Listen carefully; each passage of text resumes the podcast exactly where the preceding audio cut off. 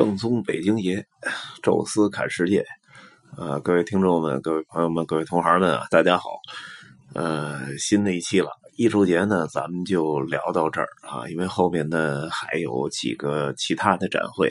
卡塞尔文献展啊，包括或者明斯特的雕塑展，还有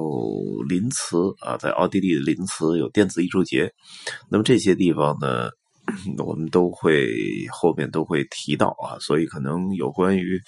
当代艺术啊，包括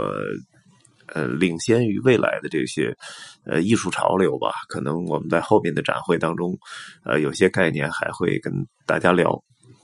那么这一期呢，聊一个吃饭的事儿啊，呃龙虾面啊，这是意大利的一个特色美食啊。其实话说起来，欧洲。可吃的东西还真是挺多的，呃，那瑞典有那个大肉丸然后到了挪威有那个就是刚捞出来那种新鲜的帝王蟹啊，然后芬兰也吃过一个什么烤羊排还是什么东西，也挺好吃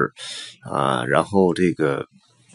东欧地区都是跟德国有关，大肘子、大肠子。嗯，西班牙是海鲜饭，我记得黑猪肉，还有那个西班牙那叫哈梦，就是火腿，哎，这些都还是。每每一个吃起来都还有点意思，包括跟这个欧洲有一点联系的土耳其、希腊那块啊，基本盛行的是土耳其菜，也算是三大菜系之一吧。可能唯一没什么可吃的就是英国，英国就是那 fish and chips 啊，就是炸鱼薯条啊，那鱼呢，反正据说是鳕鱼啊，因为我我也不吃鱼，呃，我是没吃过，他们吃了的也说啥味儿没有，就是。他也不太会做饭啊，然后也没什么味儿，所以我们去英国带团也好玩的也好，基本都只吃中餐，呃，包括爱尔兰，包括这个苏格兰，好像都没什么可吃的，因为那块儿原来曾经都是大英帝国嘛。呃，有两个地儿可吃的东西特别多啊，那是法法国啊，这也是三大菜系之一啊。我爱吃东西也比较多，在里面从这个。蜗牛到鹅肝啊，到松露，到这个这个就是呃，南法经常吃那 muscle，就是应该咱中国叫海虹啊，或者叫青口啊，包括那个在巴黎经常吃那个海鲜大拼盘啊，大冰盘里面插着什么龙虾呀，什么地中海的什么红虾，包括这个。大螃蟹啊，各种什么这个生蚝之类的，插在里面那个吃一回也挺过瘾的哈。哎哎呀，这这说着都咽吐了。呃，但是总体来讲，其实我还是更喜欢意大利餐。意大利餐可吃的东西其实不比法国少啊，而且。法国的那个法餐其实就是从意大利餐演变出去的啊，据说是法法国之前都啥都没有，都是烤肉啊，就是一点新鲜都没有，是美第奇家族嫁过去的那个公主。到那边把带了大量的服装的这个就是说裁缝啊，那么把法国服装给做起来了。那么带大量的那种就是做头发的女人做头发这种造型师、理发师啊，把法国这个就发型也给搞得时尚了。然后还有就是带了大量的厨师过去啊，就有一点像那个。先进文明有点像那个文成公主，啊，下嫁到西藏一样，啊，所以这个就是曾经最火的应该是意大利餐。那么意大利这个光意大利面条啊，就是这个大概有那么十好几个词汇我知道的啊。当然我我最熟的还是俩，一个 pasta，一个 spaghetti 啊，就是两种意大利面啊。然后当然披萨也都有很多很多种啊，就是。不同的啊，各种各样不同的味道，呃，还有就是到威尼斯一般吃的墨鱼面啊，就 spaghetti 什么什么什么 safia 什么那么一个啊墨鱼面，呃，包括了像这个威尼斯还有的炸海鲜，佛伦萨。到托斯卡纳地区一定得吃大牛排，剔骨的那种大牛排，有那种就是。端上了一大盘啊，然后大家就分那个肉，得特别的新鲜啊！吃过几回，哎呀，印象极其深刻。呃，包括这个托斯卡纳有一种，就是应该叫叫什么来？就是那种呃什锦的面包拼盘，面包做的特别的香，而且上面有涂一层那种什么各种各种，应该算是那种酱料吧，也不能叫酱料，有有这个应该是鸭肝鸭肝的，还有这个呃番茄的，还有那个茄子，哎，都特别好吃。呃，当然最喜欢吃的好多种啊。尤尤其是有时候到一个欧洲的一个陌生地区，说这地儿什么餐厅好吃也不知道，大众点评也搜不出来，啊，那猫头鹰也搜不出来，那干脆就如果在合适地儿中心有几个选择的话，没有中餐厅，那可能我首选的是意大利餐，就是要一份意大利面。这首先它做起来不会特别难，而且嗯，做好吃的也不难。要一披萨或者意大利面，呃，简单来一顿，我觉得物美价廉啊，就是而且意大利的餐比比法国的要平民化啊，但是有一个还是挺贵的，就是叫 half half lobster spaghetti 啊，就是半半只龙虾的龙虾面，因为龙虾这东西啊。就是肉好吃是一方面，就是如果你给它煮出来或者蒸出来啊，就是实际上那个龙虾出来这个汁儿是特别重要的。所以就是如何能把这龙虾的汁儿给吸进去，找一什么东西。所以各各地其实都有这种做龙虾的方法，那种就是直接煮，或者甚至于放烤箱里烤，那就等于是那种就是属于。穷人的吃法没见过世面。那经常我在那个有时候在在这个北欧有些地儿吃吃的那龙虾都是这个，呃，直接放烤箱里烤，那这味儿出来那绝对没法吃。包括他们帝王蟹也这么做。呃，比较会做饭的地儿就用一种东西给吸出来，一个是中国意大利，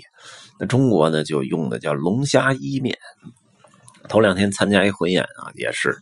人家那做的龙虾意面，那龙虾不用抢，你就把意面夹出来尝尝，哎，那味儿到了，说明这厨师做的好。那意大利呢叫龙虾意面啊，就是 spaghetti 啊，那么当然有有好几种那个做法。所以每次呢，到威尼斯都去找一个换一个餐厅去吃墨鱼面，吃一回觉得都那么回事主要是吃一新鲜，就是吃的满嘴黑。但是这个龙虾面，那真是得一个餐厅一个餐厅试，只要有时间吧，有机会都在威尼斯的岛上找一家餐厅，然后尝试一下。这次呢，旅这次旅行有点意思，就是什么呢？这正好有一个艺术家，也就是我们那个艺术导师，哎，他呢等于呃常年在威尼斯策展什么的，有时候可能一住住住这个两三个月，啊，他可能也比较喜欢吃，所以。他也试了很多家，而且可能在这方面经验比我还要多，所以呢，他呢就在出行前推荐了一家，呃，叫 Mascaron，啊，我我很原来就曾经听说过这家，但是原来曾经没吃过，呃，然后他就说一定要订这家，这家特别好，当时我们就。不太理解啊，因为我我第一次跟人打电话的时候，我说我们团有六十人，然后他说那我们不接，因为我们有六十五人的座位，呃，接了你我们就没法接别别的客人啊。说我们也不是做团队餐的，所以就给我婉拒了。但是呃那边呢，可能那老师没没预定过这种团队的东西，他不信，说你怎么能这样呢？说我自己打电话去，呃，他就就就就应下来了，你们就没应。听下来说你们欺骗，然后还搞得据说还有一场误会，搞得旅行社很被动。后来我就又给他发了好多次邮件，呃，大概往来的邮件有十来封吧，然后至少打了得有四五个电话，他死活就没吐口说你你你可以来。然后就是我要问一下我的那个什么进货的那个渔夫啊，什么够不够材料啊？然后那天怎么着？然后你太晚了，什么我度假去了，老有各种各样的理由。后来呢，是我们找了一个威尼斯的导游，跑到他的商店里去了两三回，这才亲自敲定，而且还现场付的定金的情况下，才这个接了，而且还答应了他的要求，就是说你你一半的。呃，一半只能刷一半卡，然后一半付现金。就意大利人比较狡猾嘛，就总算是把这六十人给安排进去了。这老师呢，也可能也确实对那餐厅有感情。他说他曾经推荐过很多的，呃，来自中国呀，包括台湾呐、香港啊，还有什么亚洲地区的很多的，呃，艺术家还有这媒体同行都去那个餐厅吃过。呃，他们也比较过，综合回来说说，确实是那家最好吃。然后他有一种就是很强烈自豪感吧，觉得呃，推荐他的推荐是最好的。这个我倒可以理解。呃，然后同时呢，他自己可能也确实特别爱吃，所以他第一天到了威尼斯，就拽着几个朋友就就过去吃了。正好我也说，我也提前先尝试一下，体体验一下嘛。然后结果我们这正好在那个餐厅巧遇了，我吃了一回，确实。如果从公正的角角度讲，确实是我之前吃过的那最好吃的那两三家里的其中一家，呃，非常印象非常深刻，而且确实口感特别好，呃，龙虾的味道，龙虾汁儿的也味道也足啊。那么过后呢，第二天我们那个团队就过去吃了，结果就出事儿了哈，因为什么呢？第一呢，我觉着就是首先你这么去预定这个餐，人家死活不愿意接，然后你就死活非要去。呃，在这种情况下，人家接的就是，我觉得首先就不是在一个平等的，呃，一个一个地位上，大家再来去合作，或者说叫呃这个接受服务和付出服务，他就变得特别的不上心。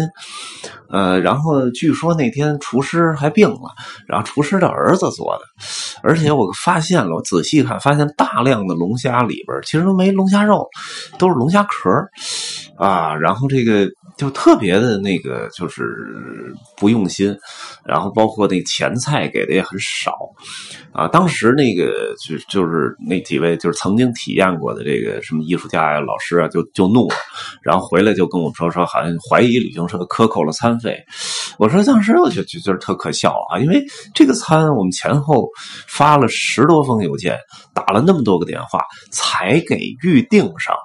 啊，那么您又又。又经过老师又自己的电话的监督，然后自己又去试吃，那在这种情况下，旅行社冒那么大风险去克扣那一点餐费，我觉着克扣哪顿也不能克扣这顿，所以其实不。其实就六十人不好吃，和你六个人去吃好吃，我觉得这都是可以理解的，因为人家没做过团队餐。有的时候，你你推荐一个地方，他他做过团队餐和没做过团队餐，有那么多人吃饭，他的水平相差很多，我觉得是可以理解的。从这点其实也折射出了一种。就是呃一种就是团队游和散客游的一个重大区别吧，啊，就是有的时候很多人说，哎，我自己来玩的时候，我来巴黎，我来哪儿，我我是可以这样的，我是可以那样的，我我吃这饭我是可以这么定的，啊，但是呢，跟团队的时候你就受到诸多的限制，这个其实没办法，有的时候跟价格的关系都不大，其实就是因为团队有一个 size。有一个他的人数，那么这个人数就注定了。就比如说我们那个团是六十人，我们六十人的 size 在威尼斯就注定了有百分之八十以上的餐厅连接都接待不了。这剩下百分之二十里，可能有百分之十愿意接，又百分之十还不愿意接，因为他可能能接待这么多，但是他不够，就是能接待别人的数量。因为接待你一团队，那提前我们半小时就得把把这个。位子都空出来，不能再上别人了，要不吃不完。然后你走了之后，我们还得再收拾个半小时到一小时，哎，才能再接别人。所以呢，呃，价格呢又未必能比散客吃的贵多贵多少。所以就是，与其这样，那我还不如就不断的接散客，我也不用调整我的工作频率啊。这尤其意大利人也比较懒啊。不愿意接受挑战，所以实际上，呃，这种这种问题在很多的游客当中会产生这种心理，就是我哎，我自自己来的时候怎么样怎么样，怎么你现在就做不到？其实这个就是呃我们所说的一个团队的困惑吧。从这个龙虾面的问题，其实也投射出了呃这这种问题的一个表现。呃，不知道最后那个艺术家老师是不是还能理解？呃，当时我们定的这么多的这种努力和苦衷吧，那么这次呢，其实就是这个声音，其实留下来，也是对这种问题的一个一个思考和对很多旅游的客人的一个提醒吧。行，这次呢龙虾面，其实真正的美食并没聊太多啊，聊聊这个很神奇的这顿餐的预定过程和吃的效果啊。那么威尼斯啊，咱们后边再聊一期，然后我们开始进入下一个城市。那么这一次呢，就跟大家聊到这儿，下期再见。